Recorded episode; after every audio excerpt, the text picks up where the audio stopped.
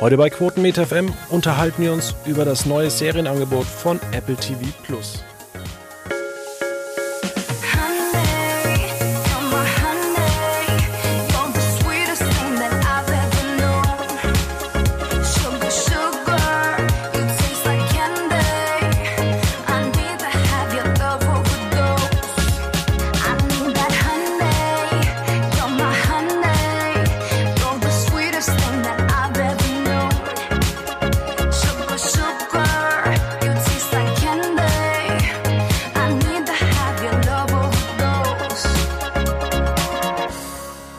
Schön herzlich willkommen bei Quotenmeter FM. Wir schreiben Ausgabe 534 und beschäftigen uns mit Apple TV Plus und natürlich an meiner Seite Sydney Sharing. Hallo, hallo. Ja, Sydney, du hast äh, letzte Woche am 1. November den Feiertag genutzt und äh, hast mit The Morning Show angefangen. Genau, ähm, ich habe direkt die ersten drei Folgen am Stück verschlungen. Äh, hatte ich eh vor, weil ich ja eine Kritik für uns schreiben sollte, aber es fiel mir zum Glück auch sehr einfach, weil ich äh, die Morning Show wirklich sehr ansprechend fand. Was natürlich der Leser nicht weiß, dass äh, es ziemlich kompliziert war im Vorfeld. Ich habe noch nach, nach, einer Kreditkarte gesucht, habe dann äh, aus meinem Familienkreis eine Kreditkarte organisieren können, weil weil man bei Apple ein iPhone, iPad und ein Mac Pro alles ohne Kreditkarte kaufen kann. Apple Arcade habe ich abonniert. Ich war mal bei Apple Music, äh, alles wunderbar. Aber jetzt bei Apple TV Plus muss ich eine Kreditkarte angeben. Auch ein bisschen obskur. Hm. Seltsam. Aber es hat dann funktioniert äh, und äh, mit der Familienfreigabe war das auch noch äh, ein bisschen kompliziert. Allerdings sind jetzt einige Kollegen sind jetzt meiner Familie beigetreten. Sidney, du glaube ich noch nicht. Julian, Manuel, äh, Martin. Du kannst auch noch meiner Familie beitreten, wenn du möchtest. Du hast mich das bisher noch gar nicht gefragt, ob ich deiner Familie angehören will. Sonst hätte ich das schon längst erledigt. Okay, dann, dann machen wir das. Ich glaube, du brauchst, um in meine Familie zu kommen, dann einen eigenen iTunes-Account. Na gut, das kriegen wir schon hin. Okay. Ähm, es ist ja auch so, heute ist der 8. November, das heißt, äh, die ähm, Testphase von Apple TV Plus läuft aus. Jetzt müssen sich äh, die User da draußen entscheiden, ähm, ob sie weitermachen oder nicht. Quotenmeter hat sich entschieden, wir machen weiter, weil wir natürlich auch äh, im nächsten Jahr weitere Filme und Serien testen wollen und natürlich, ähm, wie du schon gesagt hast, äh, ja, auch The Morning Show weiterschauen wollen. Ich will mal kurz auf deine Kritik ein. Du sagst ja da, dass es äh, ähnlich wie Late Night ist, äh, die MeToo-Debatte ja sehr gut aufbereitet wurde. Es gibt viele Stränge, es ist Interessantes. Äh, ja, und du sagst, sobald The Morning Show aber in Gang kommt, ist es richtig gutes Fernsehen über Fernsehen. Ja, ganz genau. Das, das, das, das, das klingt so gut, das, das ist echt von mir. Wow. ja, jetzt habe ich allerdings in anderen ähm, Medien gelesen, dass es tatsächlich nur so ein Stoff ist, der ähm, bei uns Fernsehmachern recht gut ankommt, der in den USA, gerade in Kalifornien und New York geliebt wird, aber so die breite Masse auch in Deutschland kann sich dafür weniger aufwärmen. Ja, schade, aber vielleicht entwickelt sich das ja noch. Ähm, ist natürlich die Frage, wie lange bleiben Leute an Bord einer Serie. Äh, aber ich finde, selbst wenn man äh, nicht irgendwie mit der Branche verbandelt ist, ich meine, allein, ja, wenn man schon sich so sehr fürs Fernsehen interessiert, dass man Quotemeter liest und den Quotemeter Podcast hört, denke ich, müsste doch eigentlich die, das Interesse an Fernsehen groß genug sein, um mit The Morning Show was anfangen zu können, zumal es ja eben nicht nur geht um wie entsteht eine Frühstücksfernsehsendung oder sowas. Äh, es ist natürlich, dass das äh, Kos die Kosmetik des Films, der, der, Serie und auch ein bisschen das thematische Gerüst, aber die ganzen Intrigen und ähm, die ganzen Einfälle wie wie kann ich die Karriereleiter hochstolpern, wie kann ich meinen Platz bewahren oder so, das könnte genauso gut auch mit äh, ein paar Anpassungen auch von was anderem handeln. Das heißt, es ist ja jetzt nicht so, als wäre es einfach nur Fernseh Fernsehnerdtum am laufenden Band, sondern da sind auch generelle Konflikte. Ja, es ist ja auch so ein bisschen, dass die Serie von der eigentlichen, oder sagen wir es mal, von der Sie wurde in Auftrag gegeben und wurde dann eigentlich von der Zukunft eingeholt. Ähm, wir hatten den Fall, dass äh, NBC Today Star-Moderator Matt Laurie ja irgendwie auch dann rauskam. Jetzt muss man aufpassen, weil er natürlich nicht verurteilt worden ist, weil es noch ein laufendes Prozess, Prozess ist, ähm, dass er wohl irgendwas mit einer Dame gegen ihren Willen hatte. Und ähm, bei The Morning Show ist es, glaube ich, ähnlich. Oder wie kann man da den Inhalt am besten beschreiben? Ja, die Serie fängt damit an, dass Steve Carells Figur seit langer Zeit zusammen mit äh, Jennifer Anistons äh, Rolle äh, ein Morning Show Duo. Äh, er bekommt den Anruf, hey, es kommt ein MeToo-Artikel über dich und es kommt der Anruf, deswegen bist du gefeuert. Und nach und nach erfahren wir als Zuschauer erst, was die Anschuldigungen gegen ihn sind, weil wir das quasi zusammen mit Jennifer Anistons Figur erfahren. Äh, sie bekommt halt auf dem Weg zur Arbeit nur gesagt, ja, äh, dein Co-Moderator ist gefeuert. Was, wie? Ja, äh, me too? Und dann was? Was? Jetzt hätte mir noch mal jemand sagen können. Und auf Sendung spricht äh, der Sender eigentlich immer nur davon, die versuchen sich halt natürlich sofort von ihm zu distanzieren und äh, dass, dass man mit ihm nichts mehr zu tun haben will, dass er ja, äh, dass man mit diesem Sexualverbrecher sich, äh, dass man nichts wusste und sowas alles. Und in den Szenen und um Steve Carell erfährt man aber, es geht, es klingt halt dann alles sehr nach, was weiß ich, nach Missbrauch der, Missbrauch seiner Macht oder äh, sogar nach Vergewaltigung oder sonst was. Und in seinen Szenen erfährt man, dass es aber um außereheliche Affären mit Leuten aus dem Sendungsumfeld geht. Ist auch immer noch unangebracht. Warum muss man am Arbeitsplatz rumvögeln? Erst recht als angesehener Moderator. Da ist natürlich immer noch ein gewisses Machtspiel drin oder ein gewisses Ruhmspiel. Aber seine Figur meint halt natürlich, hey, ich bin aber jetzt nicht wie, wie diese Leute, die, die äh, einen auf Casting Couch machen oder äh, zu einer Frau in die Umkleide gehen und den in die, in die Pflanze wichsen oder so. Äh, warum werde ich jetzt hier so gescholten? Und er versucht deswegen im Laufe der Serie einfach seinen Standpunkt öffentlich zu machen und im Idealfall sich sogar wieder zurück in die Sendung zu meckern. Während Jennifer Anistons Konflikt ist, sie hat halt bisher, sie war Teil 1 eingefahren durch, sie kam mit Steve Carells Figur super äh, aus und deswegen musste sie sich eigentlich um die Arbeit nicht viel Sorgen machen. Und jetzt ist sie auf einmal nur noch eine Hälfte eines berühmten Duos und ist jetzt die Frage, habe ich jetzt dadurch weniger Macht in meiner Karriere, weil ich halt alleine nicht diese Standkraft habe? Oder habe ich jetzt sogar noch besseres Verhandlungsgeschick gegenüber meinem Sender? Denn ich bin jetzt die alleinige berühmte Person in unserer Nachrichtensparte. Da haben wir noch Reese Witherspoons Figur, die am selben Tag den zweitgrößten Medienskandal erlebt, denn sie ist eine Reporterin und sie hat live auf Sendung zweimal Fuck gesagt. Da sagen wir Deutschen natürlich, ja, scheiß drauf. Aber es ist halt eine amerikanische Serie über amerikanisches Fernsehen und live im Nachrichtenfernsehen Fax sagen auch noch zweimal hintereinander uiuiuiui. Und somit ist sie natürlich auch Nachrichtenthema. Und es geht ein bisschen darum, sie ist eine sehr engagierte Person, die aber politisch sehr komplex ist und deswegen einfach die Karriereleiter nicht hochkam. Denn in den USA muss man eigentlich in den Nachrichten mittlerweile sehr klar einortbar sein, um halt seinen Arbeitsplatz zu finden. Und ja, dann geht es im Laufe der ersten drei Folgen wirklich darum, okay, wir haben jetzt hier die Ausgangsposition und wie gehen diese drei Personen mit ihrer aktuellen Situation um und wie überkreuzen sich die Pläne, wie stehen sie sich gegenseitig im Weg.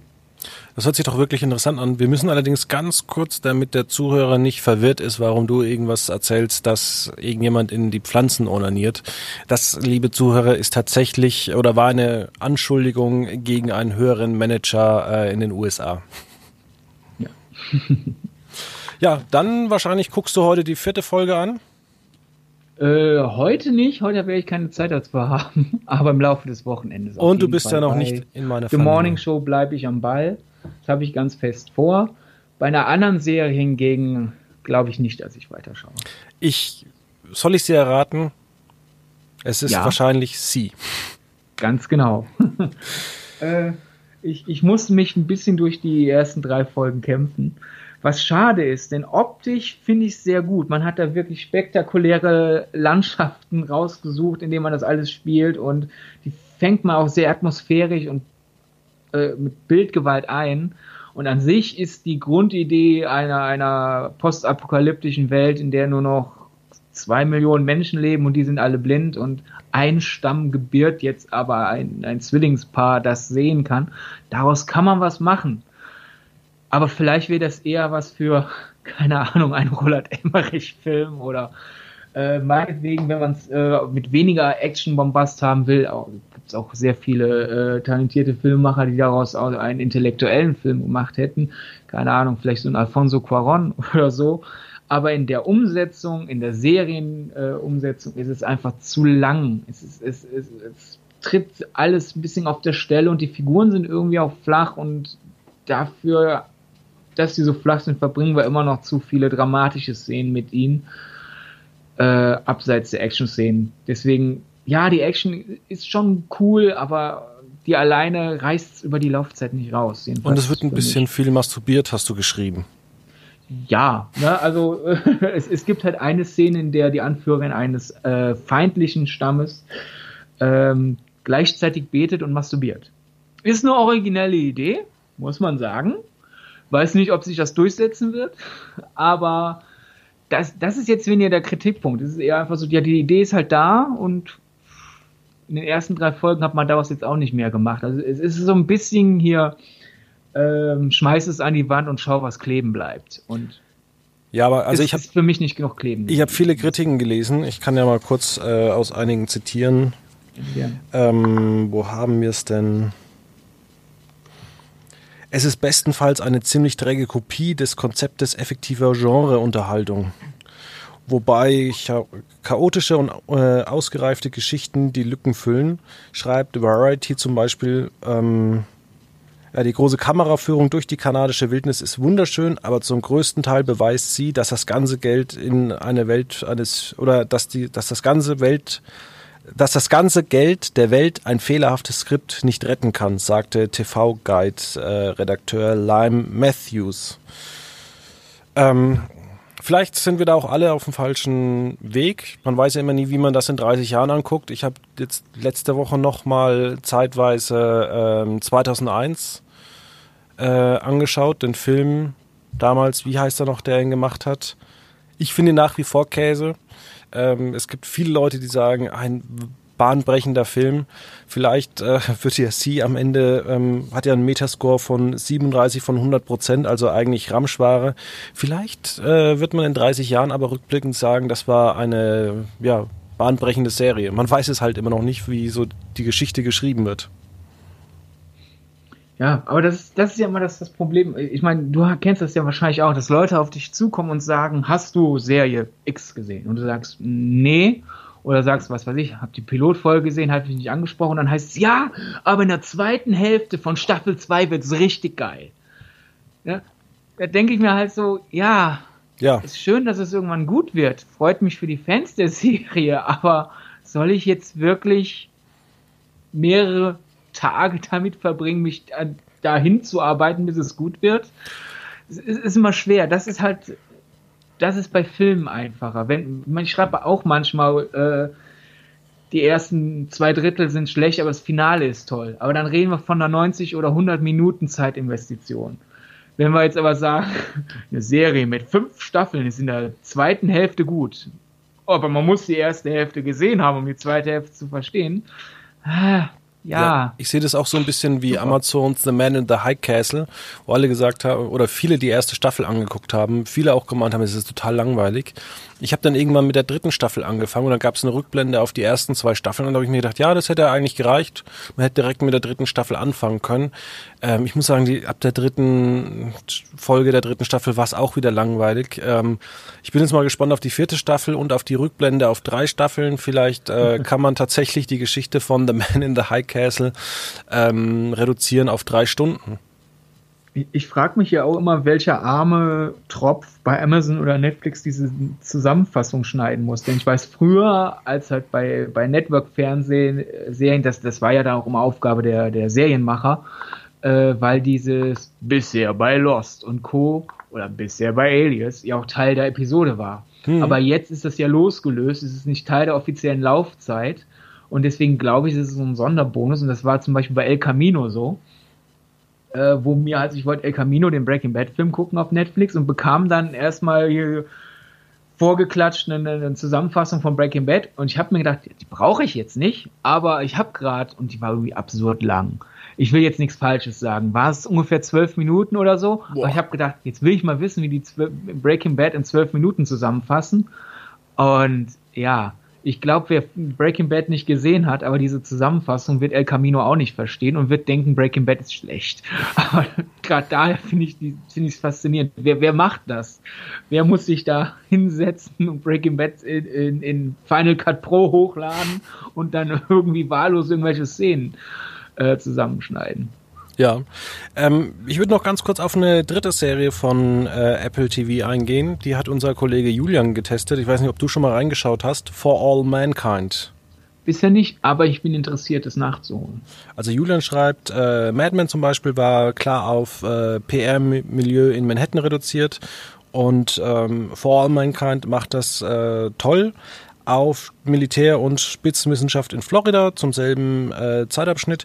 Aber es ist so, ähm, dass äh, For All Mankind selten über das behelfsmäßige Erklären rauskommt und trotz der beeindruckenden Ästhetik wirkt das Format seltsam unfilmisch. Ich habe mir die erste Folge angeguckt, ich habe äh, mich echt gelangweilt. Also ich habe so auch das Gefühl, das ist tatsächlich so ein Stoff für Amerikaner. Das ist toll, dass äh, da jetzt äh, der, der Russe an Bord war dass der zuerst auf dem Mond gelandet ist. Ähm, ja, es ist so ein bisschen auch so ein Vergleich, muss ich sagen.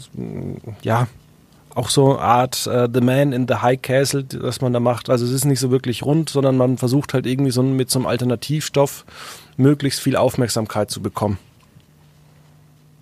Ja, na, schade. Aber wo, wo du das sagst, es gibt ja noch eine andere äh, hätte fast Netflix gesagt, eine andere Apple TV Plus Serie äh, zum Thema Raumfahrt, nämlich die neue Snoopy-Serie. Ja. Die habe ich zwar auch noch nicht angefangen, aber ich freue mich richtig auf die. Ich habe auch bisher sehr Positives gehört, dass sie den alten Peanuts-Geist bewahrt, aber dennoch nicht einfach nur dasselbe nochmal ist. Und äh, ja, ich, ich werde mir demnächst mal, wenn ich mal Zeit habe, Nachmittag für die frei nehmen. Da bin ich auch gespannt. Ich suche meine Apple TV äh, Fernbedienung, damit ich mein Apple, mein altes Apple TV, was ich vor sechs Jahren mal gekauft habe, anschließen kann, aber es funktioniert halt nicht und deswegen kann ich es bislang nur auf dem Desktop angucken. Macht aber irgendwie auch keinen Spaß. Äh, ja. Apple TV ähm, hat ja auch schon die Formate C. Dickinson, The Morning Show und äh, For All Mankind für, für, eine zweite Staffel verlängert. Auch viele Formate sind ja noch bestellt worden. Ähm, ich finde es ein bisschen problematisch, dass man eine Kreditkarte dazu braucht. Ich habe mal geguckt, gerade mal 12% der 18- bis 30-Jährigen in Deutschland besitzen eine Kreditkarte. Ist wenig. Also das heißt, man äh, hat dann irgendwie oder man schließt 88% der Zuschauer aus. Ja, ich glaube, man hat dazu amerikanisch gedacht oder zu international, weil wir Deutschen ja sehr an unserem Bargeld hängen und sehr, sehr zweifelnd gegenüber Kreditkarten stehen, während ja in vielen anderen Ländern äh, die Kreditkarte wirklich in der Mitte der Gesellschaft angekommen ist. Ja, ich weiß auch nicht. Fällt gerade nichts Besseres ich ein. weiß auch nicht, wie es in den anderen Ländern ist. Wir haben ja auch die EC-Karte, die, wo das Maestro-Logo drauf ist. Es sieht ja aus wie Mastercard. Es gehört ja auch zu Mastercard Maestro. Ähm, ich glaube, wir sind da einfach zu gut aufgestellt. Und warum sollte man, wenn unsere EC-Karte so gut funktioniert, sich dann noch eine oftmals kostenpflichtige Kreditkarte anschaffen? Ja, ich verstehe es auch nicht, zumal jetzt dann heutzutage ähm, durch PayPal, man meistens nutzt man ja so eine Kreditkarte, wenn man halt größere Online-Anschaffungen hat.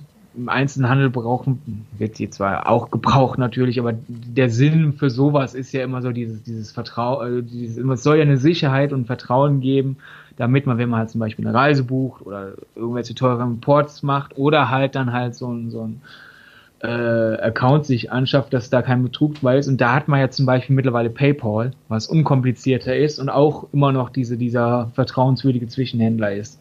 Genau. Daher ist, ist Kreditkarte als Sicherheit eigentlich in meinen Augen ein auslaufendes Modell, aber ich hatte halt noch nie eine Kreditkarte, ich bin da so gesehen befangen. Ich bin immer froh, wenn irgendwo keine Kreditkarte verlangt wird.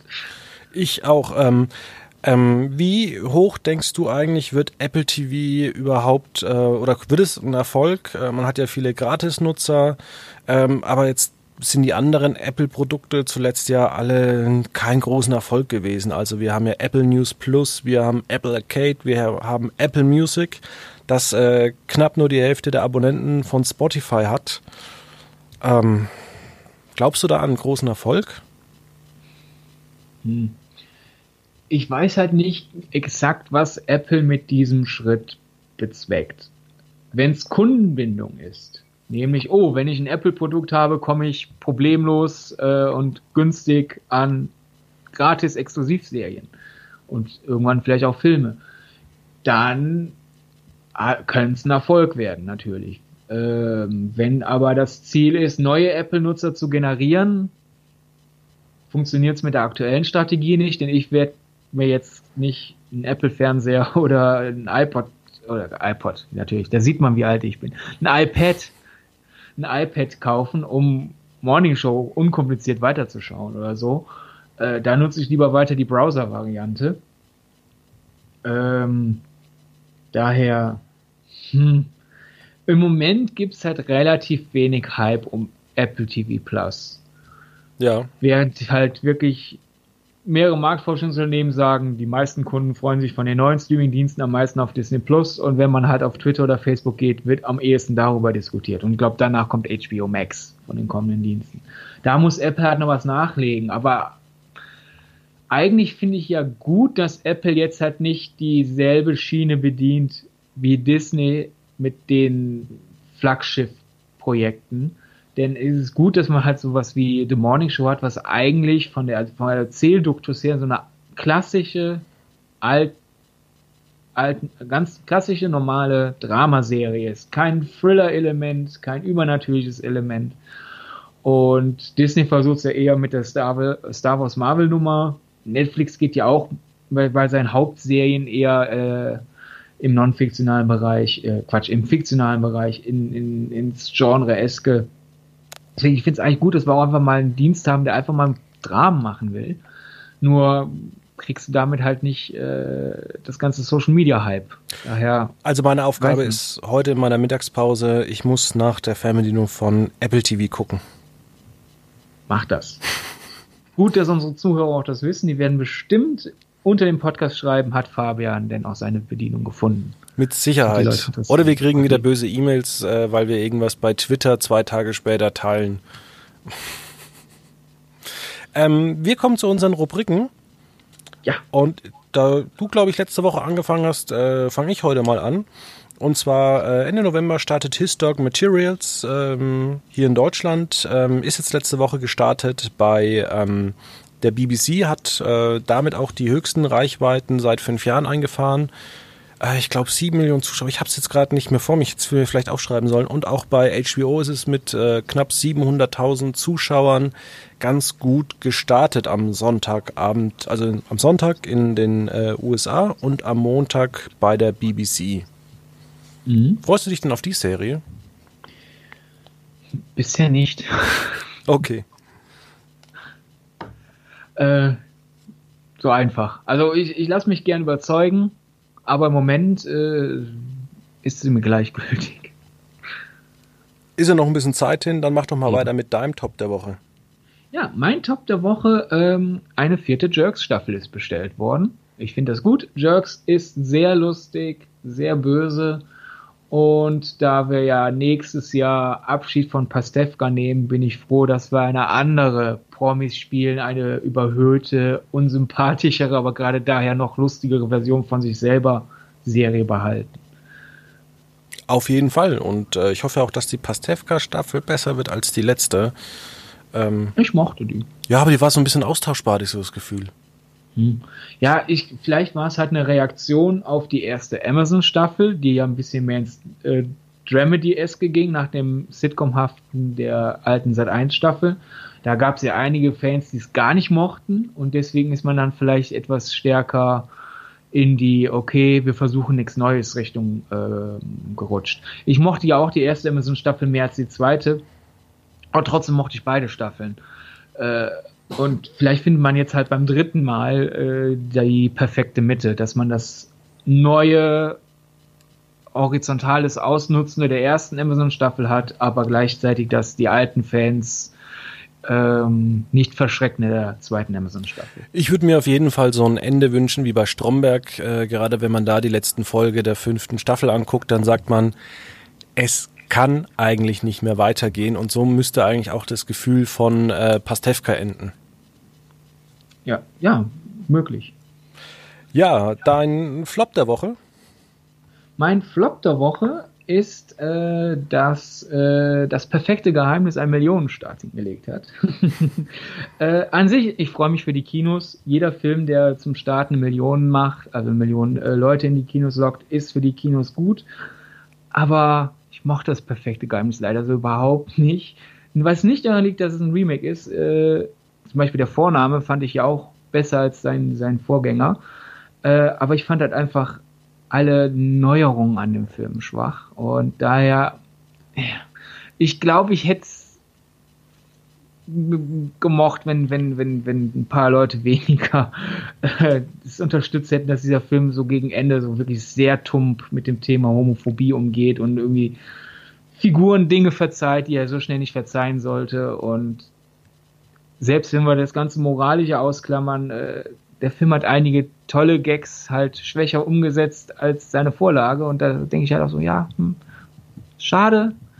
Und Sache ist halt die, na klar, jeder soll mögen, was er, was er mag. Also ich klage sozusagen nicht die Millionen Leute, die zum Start in dem Film drin waren, aber so einfach als Signal an die Filmschaffenden äh, hätte ich es halt schöner gefunden, wenn er vielleicht ein bisschen schwächer gestartet wäre, so dass sie halt sehen, wir kommen halt nicht, wir können nicht sowas machen und kommen trotzdem damit davon. Ja, verstehe. Ähm, ich habe ein ganz anderes, äh, ja, Flop der Woche. Und zwar RTL und Pro7 haben ihre Kennzahlen bekannt gegeben und gerade Pro7 äh, hat massiv enttäuscht. Innerhalb eines Jahres sind die Umsätze im TV-Bereich von 500, von 440 auf 403 Millionen gesunken. Ähm, wir haben da auch eine Statistik gemacht, erscheint am Montag bei Quotenmeter dass das alles nicht mehr so ganz wirklich erfolgreich läuft und dass äh, immer mehr junge Zuschauer eigentlich äh, sich vom klassischen Fernsehen verabschieden und auch, dass viele Statistiken, die man immer rausholt und sagt, ja, die, die Jungen, die sind zwar noch dabei, die gucken halt jetzt bei Pro7 Max und die gucken dies und die gucken das, aber unterm Strich muss man halt sagen, naja, aber es ist halt trotzdem äh, gerade ähm, in so einem Bereich, wo man eigentlich das nicht mehr schön reden kann. Ja, das, das wird noch spannend. Also an sich denke ich, lineares Fernsehen hat eine Zukunft, weil es quasi für mich als Zuschauer die Kuratierung übernimmt.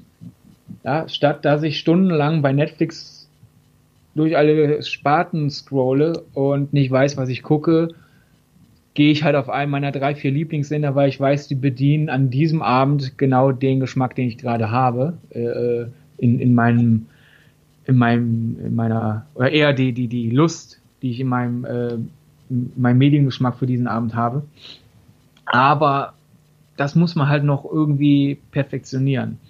Die Sender müssen das stärker ausstrahlen, dass sie das bieten und sie müssen diese, diese Kuratierungsfunktion auch ein bisschen besser nutzen, statt halt einfach irgendwelche lustlosen Wiederholungen wohin zu klatschen äh, genau. sondern ein bisschen stärker eine Senderidentität schaffen. Zum also Beispiel Tele 5 macht das sehr gut mit seinem Festival der Liebe.